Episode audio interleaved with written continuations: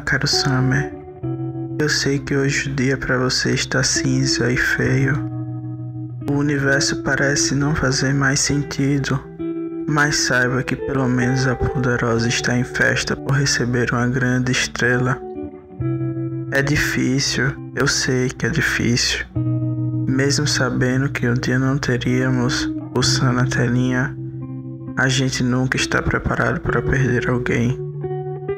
Sam, obrigado por todas as vezes que nos fez sorrir. Sam, obrigado por ser tão perfeito. A perda é inevitável, mas você jamais deixará os nossos corações.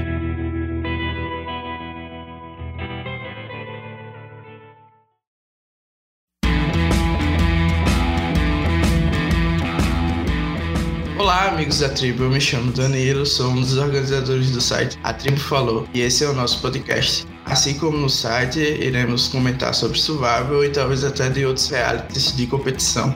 Como sempre, eu tô aqui com meu amigo Ingo. Oi, gente, tudo bem? Pra quem é fã do Sam, não tá bem não, viu, gente? Ou seja, só pro Danilo. Já, já tô vendo que o podcast hoje vai ser soco na cara do Samus. E como convidado, a gente tem o Matheus, que é ouvinte aqui do podcast. Olha como a gente tá chique e é um ex-summer. Oi, gente, eu sou o Matheus, eu tô lá no grupo da Tribo Falou no Facebook. De vez em quando eu comento lá, mas eu fico mais quieto, porque de vez em quando tem gente lá tentando forçar que Natalie White é melhor que Power. Aí eu não tenho mais nada que fazer, não sei ficar quieto. Mas eu tô lá, sempre que tá na temporada assim, eu já tento comentar bastante lá. E vamos falar sobre a derrocada do Sam agora. A gente tá vendo aí quais são os resultados da ditadura sandrista, as pessoas ficam inibidas de comentar no grupo. Aí vocês parem, viu?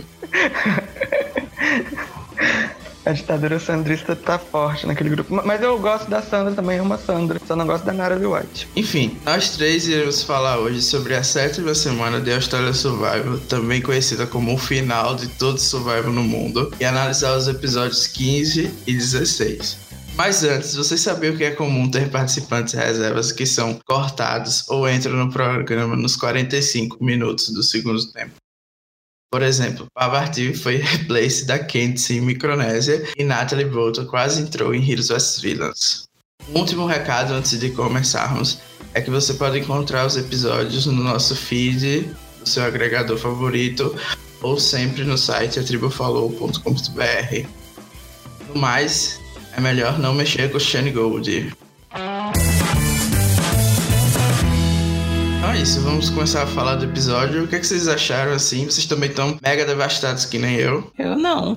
Tô bem feliz no caso. Não, mentira, foram razoáveis. Não achei. Foi igual semana passada que teve um episódio protagonizado por Shane Gould. Faz todo episódio ser bom. Foram, tipo, razoáveis, assim. Passaram na média, mas assim, passaram arrastados, assim. Eu dou seis pros dois. Eu achei também uns episódios bastante previsíveis. Achei que tinha muita gente invisível nos dois episódios. A Shane mesmo quase não apareceu. Eu amo quando a Shane aparece muito. A Shoni também apareceu muito pouco. O primeiro, que foi o do Rob, eu achei o mais chato, assim, de um bom tempo pra cá. Mas eu dou 5,5, 6 pra ele. O segundo melhorou um pouquinho, até porque o Boot foi uma pessoa mais relevante, eu acho. Mas mesmo assim, o Sam já tava me dando no saco já tem um bom tempo, então não fiquei tão impactado com a saída dele do set pro episódio. É, pra mim foi zero. Acabou a franquia, acabou tudo. E é isso, gente. Quem tá ouvindo o podcast é guerreiro, porque eu também só vou continuar porque dei minha palavra e até o fim, mas difícil muito pessimismo. E o Danilo, você sempre dá as melhor, melhores notas. Mas dessa vez não tem como não tem como defender. Tem coisa que é indefensável, sabe? A temporada realmente tá um lixo. Chernobyl dá vontade de ter uma temporada tão grande como essa. Enfim, então vamos falar do episódio de segunda-feira, né? Que ainda tava até aturável de assistir. Foi um episódio previsível, como o Matheus falou. Tava mais na linha do Pagong, que todo mundo tava prevendo ou esperando para Champions vs Contenders. O episódio começa com a Chunina e a Fenella. Elas são de longe as favoritas. A relação delas está sempre sendo explorada pelos produtores. O que, é que vocês acham? É uma possível final das duas? Essa insistência na edição delas é alguma dica sobre isso?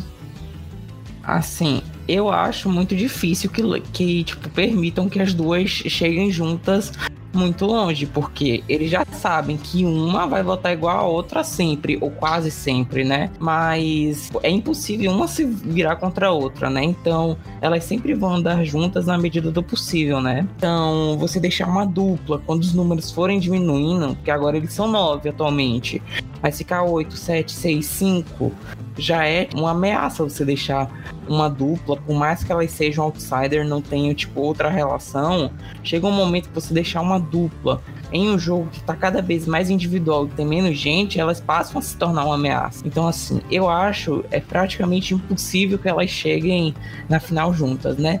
Mas, né, o cast dessa temporada provou que eles podem fazer jogadas brilhantes, bastante inteligentes, assim como eles podem fazer jogadas estúpidas, tipo, muito estúpidas. Então, eu acho muito difícil que elas cheguem na final juntas, mas, né, tudo é possível. Eu concordo com o Ingo também, acho muito difícil as duas chegarem juntas, por, por causa desses motivos que ele já falou. Mas como você falou, Danilo, é, realmente a edição tá martelando muito na tecla do Shonella, né? Por exemplo, nesse episódio 15, elas não tiveram um grande papel na eliminação, quase não apareceram, mas a edição fez questão de mostrar essa relação das duas e elas batendo na tecla de que elas estão juntas e que uma sempre vai votar junto com a outra. Então eu acho difícil que elas cheguem juntas, mas eu tô apostando muito na Shoni, até porque sempre aparece pra gente que é a Shoni que controla a Fenella e não o contrário. Então eu acho que a Shoni tem sim muito potencial de longe e que ela vai ser muito importante na reta final. É, eu achei bem engraçado isso, né? Porque desde o começo a gente vê as pessoas sempre indo pra Chun-Li, porque a impressão que dá é que o voto da Fenella é controlado por ela. E Basicamente, o que a gente viu nesse episódio foi o Benji tentando convencer a Chunin para conseguir o voto da Fenella. E também a gente vê que a estratégia das duas é não ter estratégia. Então, achei assim, alguma coisa bem interessante. Ainda me irrita um pouco a Fenella é, toda vez querer tirar alguém porque ela não gosta da pessoa. Eu acho assim, é uma coisa que eu não vejo há bastante tempo em Survival. Eu não sei o que é que vocês pensam em relação a isso. Nesse episódio, querer tirar o Rob porque ele era irritante e talvez perdeu uma oportunidade de fazer uma jogada. A Fenella é uma pessoa que me decepciona muito, porque do, no vídeo de introdução dela, ela falava que ia ser sneak, que ia é, apunhalar pelas costas, e ela não tá fazendo nada disso, ela simplesmente tá votando porque ela não gosta da pessoa. E a Shoni eu já acho um pouco diferente. Esse episódio mesmo, ela falou que ela e a Fenella são especializadas em achar cracks, que elas faziam isso nos contenders e que, e que pretendem fazer agora na Merge também. Então eu vejo a Shoni pensando um pouco mais estrategicamente do que a Fenella. Ela inclusive fala para deixar os sentimentos de lado, né, na hora de decidir. Mas elas acabam ali é, falando que vão fazer o que o Sam quiser fazer. Eu achei isso bem esquisito, né? Porque a gente não tinha visto que eles tinham algum tipo de relação. O que, é que você achou disso, Ingo? É, assim, é, sobre essa questão da Fenella ter decepcionado, tipo, eu acho que por isso que não mostraram o VT dela, porque o VT dela fala justamente isso que o Matheus citou. Ela, como personagem, assim, como participante, minha opinião, já até comentei isso no podcast passado. Ela tá sendo é, relativamente explorada. Ela já tem o quê? Mais de 20 confessionários, se eu não me engano. Pelo menos ela tá chegando por aí nessa marca. E tipo, é, até a Mônica, que só tem o que? 5, 6, sei lá quanto que elas têm, ela tem, já foi muito mais desenvolvida do que a própria Fenella. Isso é, isso é muito, tipo, intrigante a gente perceber, porque mostra que não é só contagem de confessionários que tipo, dizem diretamente que se a pessoa é um personagem complexo ou não. A gente pode até aplicar isso a temporadas de survival americano. A Courtney, por exemplo, em China, ela tem a menor média de confessionários da temporada toda. E todo mundo se lembra da Courtney em China, mas não se lembram muito do Eric, não se lembram muito, sei lá, do Frost. E eles tiveram uma média maior que ela. Então, são coisas que a gente deve pensar quando a gente sai analisando a contagem de confessionários e tudo mais. Tem é, muito mais que isso, né? Sobre a maneira que ela usa de votar por afinidade, tipo, para mim, eu acho que ela não chega na final e ela vai ser uma jurada que vai votar assim por afinidade mesmo vai, tipo, ignorar a questão de gameplay e tudo mais, assim. Vai votar porque a pessoa foi simpática com ela e é isso. Vamos entrar um pouco mais na estratégia desse episódio específico. O Matt começa a fazer um controle de danos devido ao blindside da Lydia. E a gente vê ele conversando principalmente com o Rob e Benji para tentar falar para eles que não foi ele que planejou Blindside. E a gente vê que realmente não foi ele, mas ninguém acredita, né? Então foi assim ótimo para Shane que todo o malefício do movie anterior caiu nas costas do Matt, mas eu achei que ele fez um bom trabalho de controle de danos e até de jury management nesse episódio de vocês. Eu acho que, que realmente o mérito é todo da Shane, porque ela, ela fez o move, mas deixou a, o. Ela deu a ideia, só que quem quem colocou em prática foi o Matt. Por isso toda a culpa caiu em cima do Matt. E aí eu acho que ele estava ali tentando, só que eu não sei se ele foi muito bem sucedido. Porque o Benji logo depois fala que não acreditou nem por um minuto naquilo que, que o Matt estava falando que, que tinha sido a Shane. E que, que ele sabia que era o Matt que estava comandando o show desde a, desde a Merge. Então eu acho que está crescendo muito esse field, nessa né, rivalidade Benji e Matt, porque os dois têm uma necessidade necessidade de controle muito grande. E aí acho que a partir desse, dessa conversa dos dois começa a ficar claro essa necessidade de controle que os dois têm e que os dois uma hora vai bater um de frente com o outro e, e não vai demorar muito, sabe? Foi conforme que eu falei semana passada, né, Danilo? Eu já tinha sinalizado sobre essa questão do move ser muito benéfico para Shane, não é à toa que ela tá bem consolidada na maioria, muito bem obrigada, e o alvo tá sendo match, tanto que mesmo quando o Sam tentou ir nadar contra a maré, é, a Shen não era o alvo principal dele, sim o próprio Matt. Então, assim, Survival é um jogo de percepção. É, e a percepção foi que o move foi é, de autoria do Matt. Eu acredito sim que a Shen também teve é, grande influência, tanto que foi ela quem puxou os votos na Mônica e do Brian ainda no, no banquinho da prova. O Matt só meio que fez é, o trabalho de confirmar e tudo mais, e realmente de se expor também. É, e a tentativa de jury management do Matt e também de tirar um pouco do alvo dele, para mim, é criou no Benji uma percepção de que o Matt estava tentando tirar a responsabilidade dele do move. Então, para mim, é só realmente funciona se o Matt realmente chegar na final, porque realmente, assim, dos jurados, ele é respeitado por todos, né? E ainda por muita gente que ainda tá no jogo, né? É, até lá ele vai ter que trair algumas pessoas, obviamente, mas assim, o jogo que ele tá fazendo é muito bom, apesar dele ter bastante alvo, né? Mas ele tem um ídolo e tudo mais. Porém, a gente já tá sabendo, tem algumas pessoas, a Sharon já deu indícios disso, a Shane também, que não vão deixar pessoas com, que estão controlando o jogo irem muito longe. Então, eu acho que é principalmente a Sharn e a Shane, estão levando o Matt adiante porque ele é um escudo. Porque com ele fora, quem que eles vão mirar? Ah, o Steve? Steve vai estar sozinho. E tipo, o Steve faz o que? Nada. Então é bem isso. O Matt, eu acho que ele tem um grande alvo por ser a pessoa mais visível do jogo no momento, só que ele acaba revertendo um pouco essa situação desse alvo grande com o social dele, que é um social muito bom. A gente viu várias vezes essa semana ele contando piada pra tribo inteira, fazendo a tribo inteira rir e sendo aquele tiozão barra paizão engraçado que todo mundo confia. Então todo mundo sabe que ele que está controlando o jogo, que ele tem muito controle, mas todo mundo gosta muito dele. Então acho que ele compensa um pouco esses dois aspectos do jogo. Eu acho que se ele tivesse moderado um pouco, ele poderia até chegar na final, mas agora tá tão explícito, tão aberto para todo mundo que ninguém consegue vencer dele na final, que eu acho que a única pessoa que mataria o próprio jogo para chegar na final com o Matt seria o Steve. Então, assim, acho bem provável que ele chegue lá a menos que ele consiga vencer as imunidades, o que é provável, porque ele é bem bom nas imunidades. Mas em termos de estratégia, o Matt propõe um split vote, eu achei bem arriscado, porque eles vinham depois de um blindside na lead, então seria mais fácil ele ser enganado. Também mostra como ele é confiante, né, nesse aspecto, nos números que ele tem. E ele joga o alvo no hobby. Vocês acham que foi a melhor opção para ele? Eu acho que para ele não, mas aí é mérito da Chá. Que ela quer proteger o Benji, que pelo que eu tô entendendo, ela quer usar o Benji futuramente. Porque para mim não tem nenhum aspecto que o, o Rob perca pro Benji, em quesito de prioridade de, de continuar no jogo.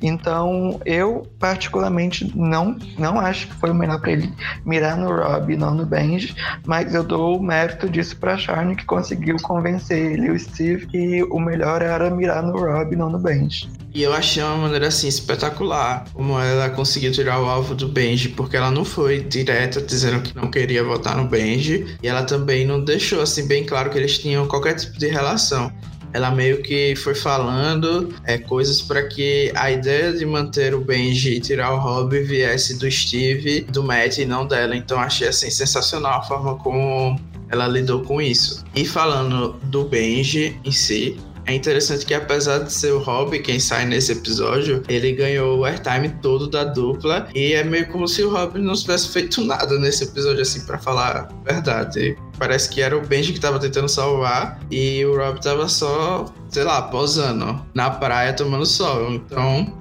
não entendi muito bem porque a gente não escutou do Rob. Inclusive, eu pensei, será que o Matt vai sair ou alguém vai sair Blindside porque o Rob não teve um confessionário nesse episódio. Eu, particularmente, achei que o Benji jogou muito bem nesse episódio, porque ele fez um social com muitas pessoas e ele tem a noção correta que ele vai precisar para reverter o jogo. Então a gente vê o Benji com a Mônica fazendo uma aliança secreta, que eles chamaram de Paul Paul Alliance. A gente vê a Charney falando que considera o Benji um plano B.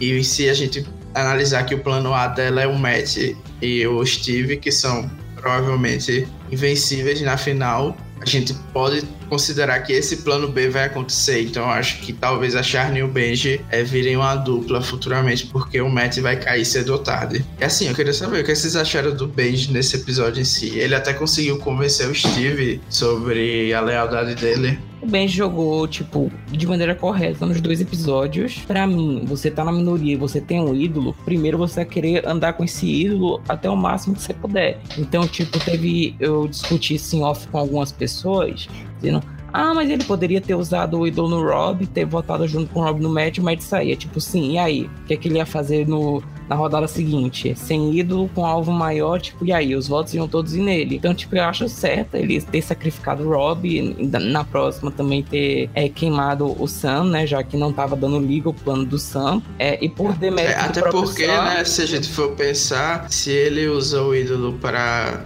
tirar o match, vai ficar ainda mais difícil convencer as pessoas a fliparem no próximo CT. É. Até porque a motivação que as pessoas têm para dar um blindside, nesse momento, é tirar a maior ameaça que é o match. Então, se ele gasta o ídolo dele para tirar a pessoa que todo mundo tá disposta a atrair a aliança para fazer o move, então acaba minando as chances dele virar o jogo. Então, eu também achei correto ele não ter usado. E até parabenizo, né? Porque é difícil você não usar em si mesmo nessa situação o ídolo ídolo, porque ele poderia muito bem sair. É, estando em minoria. E outra, se ele usasse o ídolo dele no Rob, ele não sabia disso, mas corria o risco do Matt usar o ídolo logo depois dele usar e acabar embora. Então, mesmo, acho que mesmo ele sem saber disso, ele acabou acertando também. Talvez ele tenha pensado ou não, não sei. Então, acho assim, acho que ele jogou muito bem. Ele tá meio desgastado porque tem muito confés dele agora. ele tá, sei lá, com 100 confés. 71, nós Bangers, a gente manteve a esperança e é rumo aos 100. Pois é. E a adição tá desgastando muito ele. Ele é muito repetitivo também. Pelo menos na minha cabeça. Ele é muito repetitivo, pelo menos para mim. Tá meio desnecessário toda hora ele falando de Godfather e antes era Queen e King. Então, tipo, tá um pouquinho exagerado. Mas eu acho que ele tá jogando bem. Minha relação com o Benji é tipo, é a mesma que eu tinha com a Zig na temporada passada. Eu aprendi a amar odiar. Então é, é isso que eu tenho com o Benji. Eu achei ele nesse episódio que ele fez muita coisa, mas meio que não fez nada, não saiu do lugar. Porque a conversa que ele teve com a Mônica, para mim pareceu que a Mônica só tava ali falando o que ele queria ouvir ele falava, a Mônica assim, aham, aham, claro, com certeza, é isso aí, tamo junto. Só que eu não senti muita confiança da Mônica e nem, nem vontade de, de trabalhar com ele. E a Charne, que já tá há muito tempo, assim, dando indícios de que vai trabalhar com ele, mas também não faz nada. Eu fico muito confuso com a posição da Charne hoje. Se ela realmente vai querer fazer alguma coisa contra o Matt ou se ela só é mais uma cadela do Matt, sabe? Porque ela já tá há muito tempo ensaiando isso e acaba não saindo de nada e fazendo o que o Matt manda ela fazer. Ela tá na linha tênue de virar uma Laurel. é, exatamente. E falando da Charne, que tá virando quase uma Laurel, a gente vê que ela também tem um bom posicionamento dentro da tribo. Tanto é que ela é escolhida para enfrentar o dilema moral da temporada, né? Ser escolhida para esse dilema é sempre um tiro no pé, porque não tem situação boa que pode sair disso, sabe? A menos que você ganhe uma vantagem muito poderosa, você sempre vai acabar gerando desconfiança na tribo. Mas como é que vocês acham que ela lidou com a decisão que tinha que tomar? Péssima, péssima, errou tudo para mim. Ela errou absolutamente tudo. Até a vantagem que era ganhar a prova de imunidade ia dar alvo para ela, ia ser uma desvantagem, não sei o que tinha na cabeça dela. Nem se fosse uma pista de um ídolo, até um ídolo lá, eu ia aceitar isso. ia trazer um saco de legumes maior que nada, gente. Para mim jogou muito mal.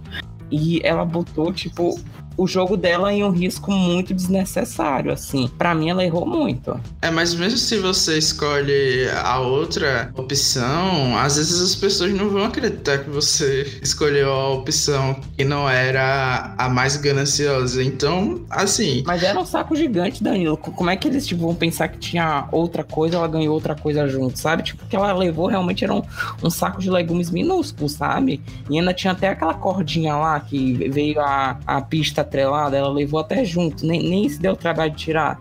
Então, assim, pra mim, ela jogou muito mal. Assim, pra mim, ela, ela, comete, ela assim, fez algumas coisas, cometeu uns excessos muito desnecessários. Assim, ela poderia pegar o jogo dela e jogar na lata do lixo.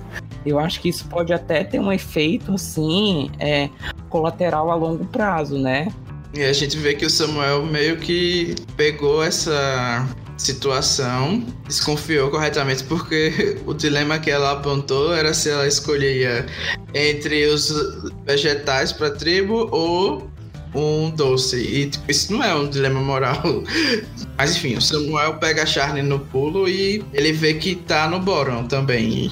Então, tipo, realmente foi uma opção assim dela não ter também contado, né? Vocês acham que ela devia ter contado pra aliança dela? Eu acho que não, assim, ela já tinha feito a merda, a merda já estava feita.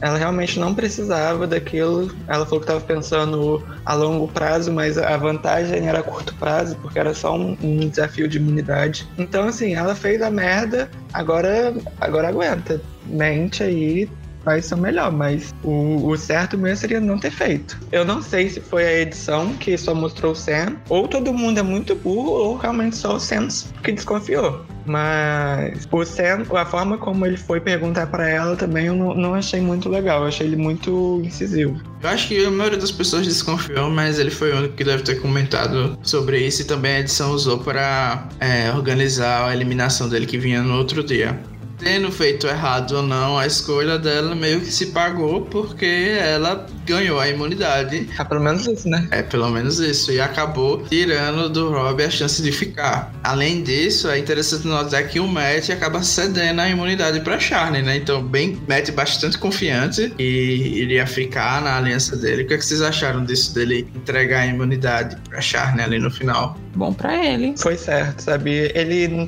tava se sentindo seguro e acho que ele ele tá querendo fortalecer esses laços mais próximos que ele tem. Então, eu, eu não, não, vejo ponto negativo. E além disso, eu acho que se alguém tentasse puxar um blindside contra, contra ele, provavelmente não ia conseguir o voto da Charlie nesse episódio, porque eu acho que ela não ia querer porque ele deu imunidade para ela. Mas eu não acho que isso acabe tirando o alvo dele por ser uma ameaça física. Acho que isso não vai diminuir em nada. E eu acho também que pode surtir o efeito das pessoas começarem a achar que eles dois estão juntos como realmente estão, né? Tem uma aliança. Então, foi uma coisa assim que não teve muita lógica, mas a Charlie acaba ganhando duas imunidades seguidas e é a Lídia da temporada, né? A Lídia prometeu, mas quem cumpriu mesmo foi a Charlie. Vocês acham que ela pode sair por ser ameaça física? Não, acho. Mas assim, esse negócio dela ganhar duas imunidades seguidas realmente botou um alerta nas pessoas aí e tudo mais. Mas assim, tipo, ela não tem, assim, o estereótipo de ser uma pessoa, assim, que seja ameaçadora em provas e tudo mais. É, estatisticamente, ela realmente tá saindo melhor. Mas não só isso, mas se a gente for olhar, tipo, a última imunidade do programa, pelo menos nas duas temporadas do Australian Survival, foi a prova de Borneo, né? Que é uma prova de resistência. E ela foi bem nas provas que foram de resistência. Então, talvez possa gerar um alvo nela, se não agora, na reta final, se ela chegar para lá. Se o pessoal tiver assistido as temporadas antigas. Eu também não vejo, pelo menos por, por agora sim, no meio da Merge ela saindo por ser ameaça física. Acho que tem algumas ameaças físicas maiores que ela, que ela pode usar de escudo. O próprio Matt, que queria ganhar esse challenge, que ganhou os dois challenges do episódio de terça. Então, ele já é ameaça física, ameaça estratégica. Então, eu acho que ela tem alguns escudos aí para pôr na frente dela, o Benji também, o Brian, o Steve. Então, eu realmente não vejo ela saindo como ameaça física, igual a Lydia. E aí a gente vai pro conselho, ficar em aberto se vão conseguir fazer uma jogada contra o Matt e o Rob vai se salvar porque ele, o Matt conta pro Rob que ele vai ser votado, né? Ele é o alvo. E mais uma vez a gente vê essa tendência que os australianos têm de falar para quem vai sair que a pessoa realmente vai sair. E achei bem perigoso. Talvez não no ponto de vista dele, porque ele tem o ídolo, né? Mas podia ter um ídolo da Merge e eles terem encontrado, talvez. Quem ganhou mais com essa saída do Rob? O Matt devia ter contado não para ele que ele ia sair. O que, é que vocês acharam? Olha, quem ganhou mais com a saída do Rob, acho que foi o, o Matt, a aliança dele como um todo. O, o, o Rob e o Ben estão desde o começo da merge no bottom. Tá claro que a intenção do Matt é realmente acabar com os contenders. Então, assim, para mim não não entra na minha cabeça porque Shoni e Fenella não tem, não reagem, não tentam fazer alguma coisa para impedir isso de acontecer. Parece o tempo todo que é só o Benji trabalhando para reverter a situação, trabalhando até mais que o próprio Rob, igual a gente falou mais cedo, que era quem estava ameaçado. Então, assim, eu acho que essas pessoas que estão perdendo e que estão sendo assim só levadas, sabe? Você acha que era hora de do Sam ou de outras pessoas fazerem uma jogada porque ficou meio essa pergunta no ar nesse conselho? Você acha, Ingo? Não.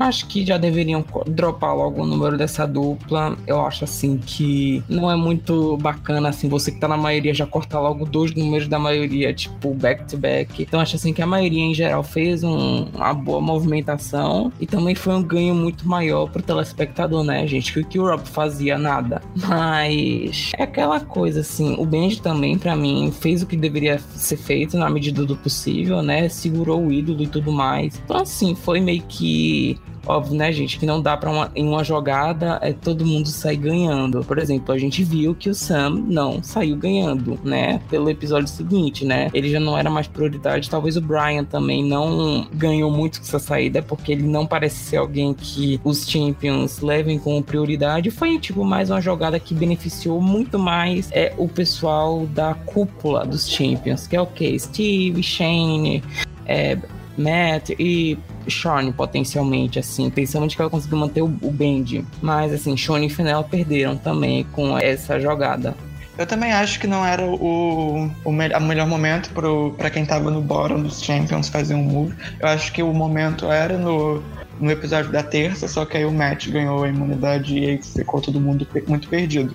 Mas agora nesse momento da eliminação do Rob, eu acho que era melhor fazer a, a Kelly ficar Champions Strong, sabe? E tentar dropar um pouquinho os números de contenders que ainda, que ainda tinha. Aí falando em Champions Strong, os argumentos do Rob nesse CT foram basicamente que se ele saísse, os contenders não teriam mais chance. Eu achei assim, meio delusional dele, né? Esse argumento não fazia sentido nenhum. Ele, inclusive, foi bem hipócrita, né? Porque os últimos votos dele tinha nada de contenders strong foi ele pedindo para ser eliminado. Totalmente sem pé nem cabeça essa argumentação dele. Vocês acham que o Rob vai fazer falta? Nenhuma. Não. Quem é Rob? Então tá certo, gente. Só vai fazer falta a bunda dele na edição. Só isso. O Yargo vai chorar sangue sem a bunda do Rob no episódio. Enfim, Antes de começar a falar sobre o próximo episódio, eu gostaria que vocês deixassem comentários, sugestões pro podcast, se vocês querem que a gente melhore alguma coisa. Pode mandar uma mensagem no grupo, Facebook, que eu vou estar sempre lendo, tentando sempre melhorar. Mas vamos lá, pro episódio de terça-feira, mais conhecido como final da franquia Survival. É, a gente começa com o Matt fazendo os preparativos para comemorar o aniversário do seu filho e também o aniversário do Steve, que fez 42 anos. E aí, o Steve tá de parabéns ou não? Mas ninguém liga pro Steve, né? Então é, todo mundo cagou. Foi muito mais interessante o, o Matt comemorando o aniversário do filho dele do que o aniversário do Steve. Você, Igor, quer falar um pouquinho sobre o Steve? Indiferente. Parabéns, Steve. então é isso, então vamos pra prova de recompensa logo. E o próprio Steve desiste, não quis comemorar o aniversário dele no spa. E deixa pro pessoal, vocês acharam que foi uma boa jogada dele, ser um cavalheiro. Bom, aquele social de, de cavalheiro e tudo mais, assim, tentar fazer moral principalmente com as meninas, né, que estavam sedentas por recompensa, apesar da prova ter beneficiado muito mais o pessoal que é mais atleta, né, os mais energia assim espontânea, que são os rapazes lá, mas também tinha certa estratégia na prova, né? Vocês viram que o próprio Benji e o Sam tentaram tirar o Brian da prova, falando pra Charne pegar o negócio lá da ponta, que eles iam tentar ir pra cima do Brian, né? Só que o Brian é tipo o Sam, Benji e a Charne juntos, então não rolou muito. É, o Matt acaba vencendo, né? Ele escolhe a Fenella, segundo ele, porque gosta do humor. O Matt, então, é quase um participante do nosso grupo, né? Todo mundo adora a Fenella porque ela é bem humorada. Depois ele escolhe a Charne. O que, é que vocês acharam das escolhas do Matt? Eu sinceramente não entendi por que ele escolheu Fenella primeiro. Eu acho que ele queria puxar uma aliança ali, formar uma aliança nova. Só que eu acho que ele não precisava. E se eu fosse da aliança dele, se fosse, por exemplo, a Shane ou a Mônica, eu ia ficar muito puto, muito chateado se ele chamasse a Fenella pro, pra, pra Reward e não me chamasse, sabe? Então, eles foram para lá, fizeram uma aliança que eu não senti assim, firmeza nenhuma, até porque a Fenella, você nunca sabe o que, que ela tá pensando, ela vai, só vai fazer merda, não vai pensar estrategicamente. Então eu achei assim, não, não se pagou ele chamar a Fenella para recompensa. Assim, eu achei a justificativa dele bem assim estranha ia me causar muita suspeita se eu fosse da aliança dele. É, eu tentaria justificar dizendo que, como a Fenella e a Shine foram as duas últimas mulheres a sobreviverem no challenge, né? Que era uma recompensa mais para as meninas mesmo, no caso, que era spa, a questão de beleza e tudo mais, assim. Ah, então é isso. É nessas coisas que o alvo dele vai aumentando. E a gente vê que realmente não deu muito certo, que a Fenella dá um confesso falando que o Matt só vê como um número. Então, assim, acho que se na primeira oportunidade que tiver para eliminar o Matt, não vai ter spa que salve ele de tomar o voto da Fenella. E por último, a gente vê que o Matt traz presentes da recompensa para o pessoal da tribo. Mais uma vez, prova do social que ele tem, porque foi ele que distribuiu os presentes, né? As meninas não participaram muito disso. E além de alertar o Benji, né? O Benji já ficou 100% sinal vermelho pro Matt. Também rende os bons momentos, né? Como o Brian vendo sabão e se lavando. O que, é que vocês acharam? Eu achei assim o Brian super divertido nesse episódio. Mas qual episódio Brian não é divertido? É verdade, né? Os Brianettes aí estão em polvorosa. E inclusive ele meio que é o swing vote, né? Tanto nessa votação ele era importante, como eu acho que no episódio de segunda-feira ele vai ter também uma posição de suma importância para rolar algum blindside ou não, né? Fora os ídolos e imunidades que vão estar presentes ali. Os números estão ímpares, né? O Brian e a Shane são assim personagens que a gente tem que bater palmas porque os dois, apesar de não terem participação estratégica nesses episódios, eu assim, eu acho que a relação deles é uma das mais engraçadas e interessantes de se acompanhar. É, eu, eu assisto o episódio torcendo pra ter mais cena de Brian e de Shane. São eu, as pessoas que eu vivo pra ver. A parte da cena do Brian tomando banho, que foi um tanto quanto gore, mas o, toda vez que eles aparecem, assim, eu, eu me divirto muito. A Shane sendo velha safada, inclusive, saudades. Ela tá descansando a imagem para não pegar alvo. Porque gente que quer vencer faz assim: faz uma jogada, assume por três dias, depois volta a fazer uma jogada bombástica, né? Don't Mess with Shane Gould. Agora, sobre é, o Brian, é, eu sinto falta de gente no Survival, e aí vale até para americano de personagens assim, né? Que não sejam só game boot e tudo mais assim. Então, ele é bem OTT, o Brian, assim, e eu chipo muito. Brian, é, casal do, do milênio. E falando em Game Buds, a gente volta pro plot do Benji, que agora começou a chamar o Matt de poderoso chefão, o Godfather, né? E assim, acho que até ele ser eliminado ou eliminar o Matt, a gente vai ouvir umas 50 vezes por episódio que o Matt está controlando todo mundo e que o Benji quer tirar o Matt. E é correto, né? Que o Matt tem que sair para ele conseguir estabelecer mais controle dentro do jogo ele tem a noção de que ele não pode colocar a própria cabeça lá fora para conseguir os votos, né? Porque seria basicamente um tiro no pé e viria contra tudo que ele estava fazendo desde então. Eu acho que o Benji, é, ele fica batendo muito nessas teclas, mas eu acho que ele, ele tem um, um que assim de biscoiteiro e que ele quer aparecer na edição, né? Ele não precisa do dinheiro, ele já falou e já falou que o objetivo dele é ficar entre os seis no top six. Então eu acho que ele fica dando esses confess, fazendo metáfora e batendo sempre na mesma tecla porque ele sabe que a edição gosta disso. Então ele tá lá, o menino de ouro da edição, tá aparecendo, só que tá chato já, tá, tá, tá over the top, sabe? É, eu concordo, assim, e principalmente porque meio que distrai a gente do bom gameplay que ele tá fazendo, né? Porque realmente ele conseguiu fazer o Sans queimar de uma forma que era irreversível. Eu acho que, ele, que o gameplay dele foi muito bom justamente por isso, porque ele estava tentando organizar alguma jogada contra o Matt, mas aí ele se precaveu para caso a jogada contra o Matt não desse certo, que alguém tomasse a culpa por isso. E foi o Sen. O Sen foi o, foi o boi das piranhas, assim. Ele, ele jogou o Sen debaixo do ônibus, e aí o Sen, em vez de tentar sair debaixo do ônibus, só entrou mais debaixo do ônibus, sabe? Aham. Uhum. É, o que o Benji teve de cautela e de sapiência, assim, em termos de, de jogo mesmo, o Sam não teve, infelizmente, porque ele começou a planejar esse possível blindside no match antes mesmo da prova de imunidade acontecer. Então, a gente sabe que é muito arriscado você fazer isso, porque as chances do plano voltar contra você são grandes e é justamente isso que acontece. Mas vocês acham que é realmente muito ruim começar a planejar um blind antes da imunidade ou é uma coisa assim, só porque ele saiu que a gente tá falando isso? Tipo, eu acho que ele deveria ter feito um plano B logo com a nossa ideia. Tipo, ó, vamos, o nosso principal médico, se ele ganha imunidade, vamos tirar o Steve. Pronto, tipo, mas acho que ele não pensou isso.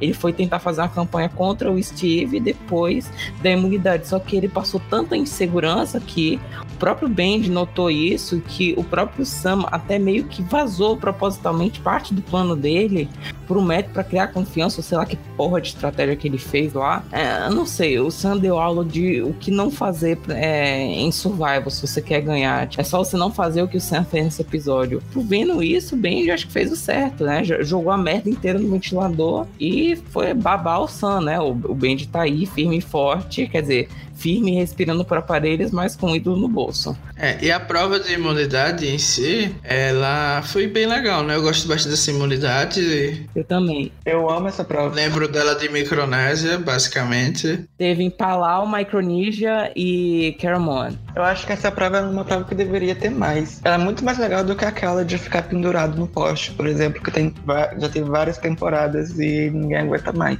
E dessa prova eu destaco assim que a Shane tava com a classe assim que eu achava que ela ia ganhar aquela prova 100%, sabe? E basicamente o que ela diz é que ela entregou a imunidade pro Matt ali no final. Fada que não precisa de imunidade para ser campeã, né? E acabou selando o destino do Sam e decidiu episódio mesmo que indiretamente, né? Salvou o Matt. Vocês acham que foi uma boa ela ter entregado essa imunidade? Sim. Achei, sim. Só que ela não deveria ter dito que entregou, né? É. Que desistiu, porque aí ela dá, bota alvo nela mesma, né? A Shane comete uns, uns, deslizes assim no jogo. Ela é muito transparente nas ações dela. Esse, esse é o problema da Shane. Ela é muito inteligente, mas ela é extremamente transparente. Ela precisa ter um pouquinho mais de descrição quando ela for fazer as movimentações dela. Mas ela tá mais esperta, assim. Ela só precisa de um pouquinho mais de é, descrição, de filtro. Eu acho que sem querer ela salvou a aliança dela, sabe? Porque eles estavam planejando esse, esse move contra o Matt, só que esse move contra o Matt só daria certo se fosse contra o Matt. Qualquer um que eles tentassem juntar os números no Steve ou na própria Shane, acho que eles não iam conseguir juntar, passar confiança e justificar tirar eles.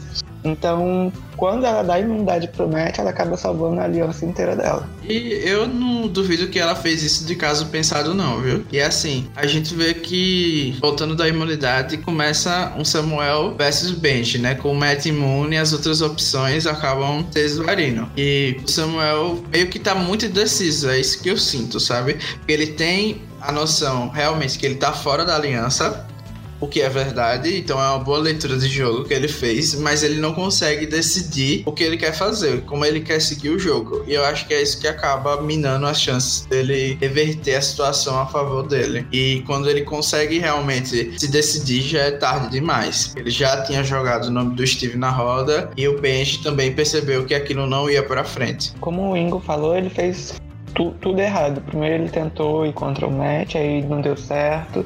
Aí ele jogou outro nome, aí foi lá conversar com o Matt. Aí quando ele já tava mirando no Benji de novo, aí foi falar com ele. Ele se desesperou, se debateu tanto que no final ele, ele mesmo se enforcou enquanto ele tava se debatendo, sabe? Foi isso que eu, que eu entendi do episódio. Mas eu acho que ele quase se salvou, sabe, desse boot. Porque quando ele joga o nome do Benji na roda, eu acho que o voto realmente estava para o Benji sair naquele momento porque o pessoal achou que ele não era confiável. Então é melhor você tirar alguém tem tudo para dar errado, né? Que você não tem nenhum tipo de relacionamento a longo prazo. Samuel, você mantém ele, pelo menos já era da sua aliança, você já conhece há mais tempo. Eu acho que foi a Mônica ou a Fenella ou qualquer dessas meninas que estavam no plano original que entregaram pro Matt mesmo o plano, assim, no fim das contas. E ele disse: não, realmente tem que ser o Sam. O que o Sam falou foi que o que aconteceu foi o seguinte: eles tinham tinham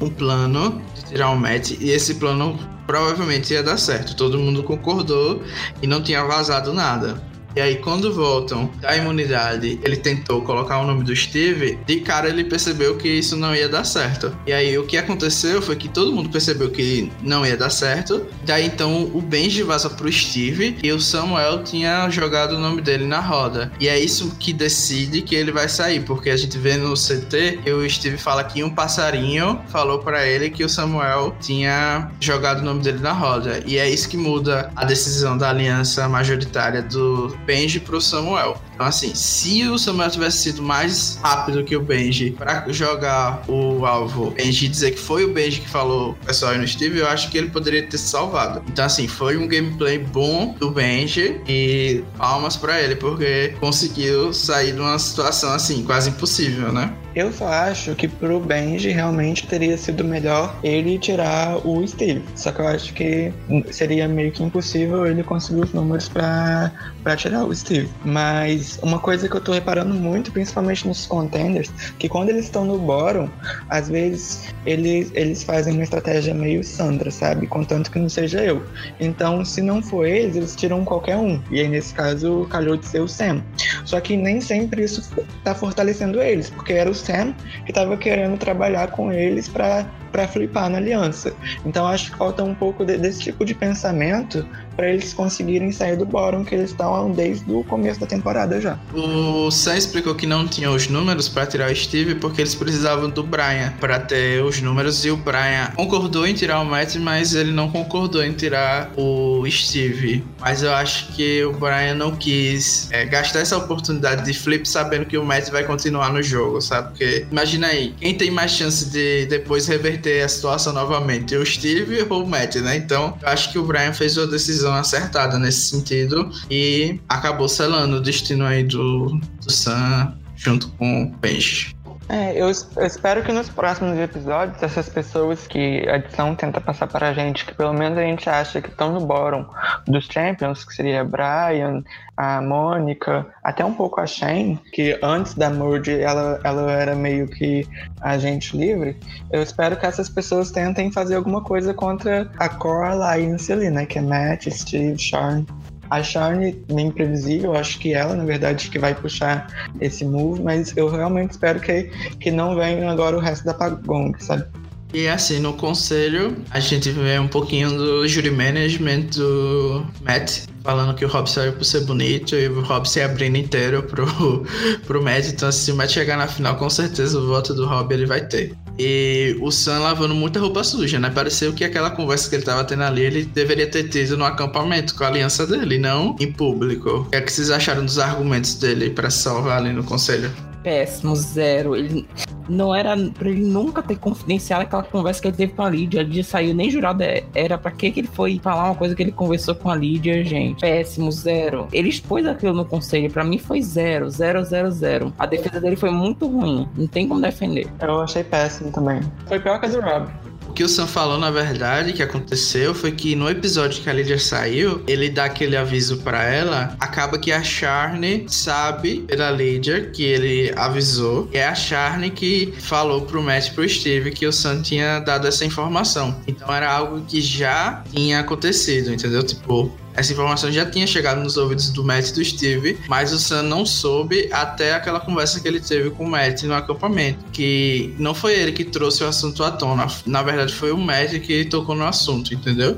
Gente, me corrija se eu estiver ficando doida, mas a edição mostrou o Sam tendo essa conversa com a Lídia?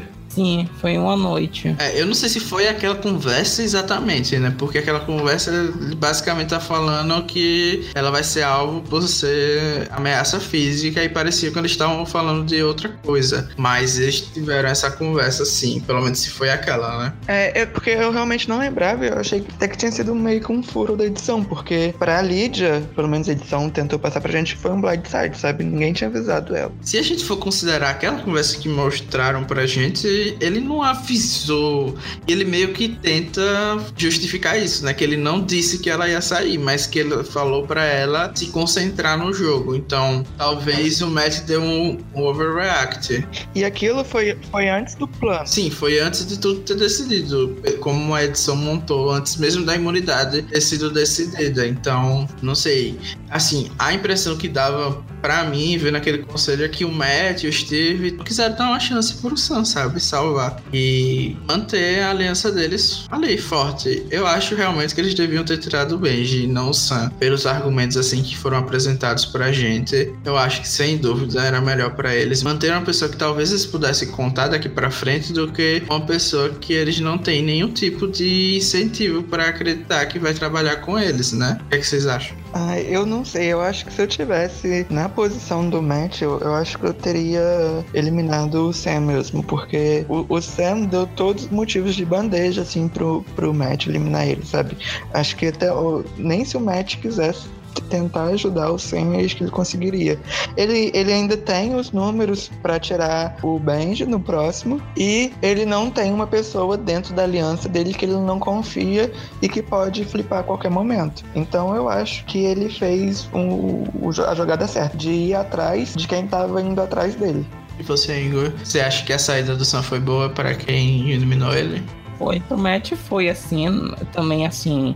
O Matt ganharia com os dois saindo e tudo mais, assim, porque eram minoria da minoria. Mas assim, o raciocínio tá certo. O Sam tá mais com o Matt. O Sam tava falando aquilo tudo para sobreviver, fato, mas ele iria mirar no Matt, da mesma forma que o Benji faria. Então, either way, assim, é benefício ao Matt. Óbvio que ele não tem conhecimento que o Benji tem um ídolo, por isso, é, overall, a saída do Benji seria mais benéfica para o Matt, só que ele não sabe disso. Então, na perspectiva do Matt, é, foi boa a saída do Sam na perspectiva geral, assim, não foi tão benéfica, porque ainda tem um ídolo que não está na aliança dele, muito menos fa em favor dele. Porém, para neutralizar isso, ele tem o próprio ídolo dele, né? Então, assim, o Matt segue bem assim. Eu acredito que no próximo episódio possa dar um, um, um nu aí na votação. Eu acho que o tanto o Benji contra os como o Sam iriam tentar tirar o match. Então qualquer um que sair seria bom, como o, o Ingo falou. Só que o, o Benji é o inimigo aberto declarado dele. O, o Sam era aquela pessoa que estava tentando dar a entender que estava na aliança dele. Então, eu acho que no fim das contas, a decisão de tirar o Sam foi a melhor de todas mesmo. Mas eu acho que se o Matt tivesse trabalhado um pouquinho mais com o Sam, para ele se sentir incluído novamente, tipo, perdoado ele por ter falado, sei lá o que, pra Lídia, tipo, totalmente irrelevante naquele ponto, eu acho que ainda existia a possibilidade deles reaverem a aliança, porque a única motivação do Sam tentar ir contra o Matt foi basicamente porque ele se sentiu excluído da aliança desde o Blindside na Lead. Acho que havia muito mais espaço para curar esse relacionamento do que criar esse relacionamento com o Benji do nada, sabe? Mas enfim, não tem como. É que, tipo, o Benji pelo menos tem alvo, assim. O Benji continuando no jogo, o voto vai ser aonde? No Benji. Se o Sam é perdoado, entre aspas, o Benji sai, quem é que sai no próximo? Eles já não tem mais alvo, eles vão ter que queimar o resto da gordura da aliança. Vão tirar quem? Fenella, que o que alvo, o que dela? Zero? Apenas uma sonsa? Então também tem tem esse contraponto aí. O Benji é uma ameaça, o povo vai querer tirar ele porque ele quer controlar o jogo e tudo mais. Benji é uma pessoa muito flash, muito é, flip-flop e tudo mais. Então, eles querem realmente tirar o Benji. Por isso que eu acho que foi logo melhor minar logo as chances do Sam logo agora, porque seria mais difícil de tirá-lo no futuro, visto que o alvo dele é o quê? É, era muito pouco assim. E manter o Benji que tem um alvo um pouco maior. Ainda mais uma eventual situação que ele use um ídolo, né? Então ele só vai aumentar o alvo dele. E assim, eu sei que essa pergunta é um pouco óbvia, tá todo mundo choroso, todo mundo devastado, mas o Sam vai fazer falta não. É, não também, assim, já, já deu o que tinha que dar. Ele era engraçado no começo da temporada, depois ele ficou um, uns bons episódios invisíveis e quando aparecia era para fazer uma piada super sem graça, forçada. Então eu acho que, que não vai fazer falta. É, nos primeiros quatro, cinco episódios ele tava, tipo, bem legalzinho, depois ele começou a ficar arrogante, assim. Aquele tom bem coque de ser arrogante e tudo mais, depois começou a saturar e depois começou a jogar mal pra caralho e tudo mais, assim. Então então, é, é, amigo, acabou. Tipo, tanto que só tem o que? Uma pessoa que é Sandra hoje. É, a gente, a gente cria um podcast para ser pisado e humilhado, devastado.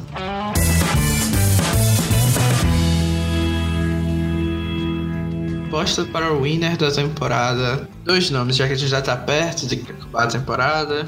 Ah, eu, eu tô assim com um trio que eu acho que tem muita chance de ganhar, que é o trio SH. Shane, Shawnee e Sharn. Mas, se for para tirar uma, deixar só duas apostas, eu acho que eu falaria Shawnee e Shane. Eu também tô nesse mesmo trio. Se for pra excluir uma, eu vou excluir uma que apareceu um pouco é, menos, que é a Shane. Vou deixar somente a, a Charne e a Shoni. Apesar de que eu acho que a Charne tem muito mais chance de ser uma runner-up do que uma winner. Mas são as minhas duas apostas, assim. É, pela primeira vez eu não vou poder apostar no Rob, né? É isso, eu vou apostar em duas pessoas que acho que quase ninguém consegue ver ganhando.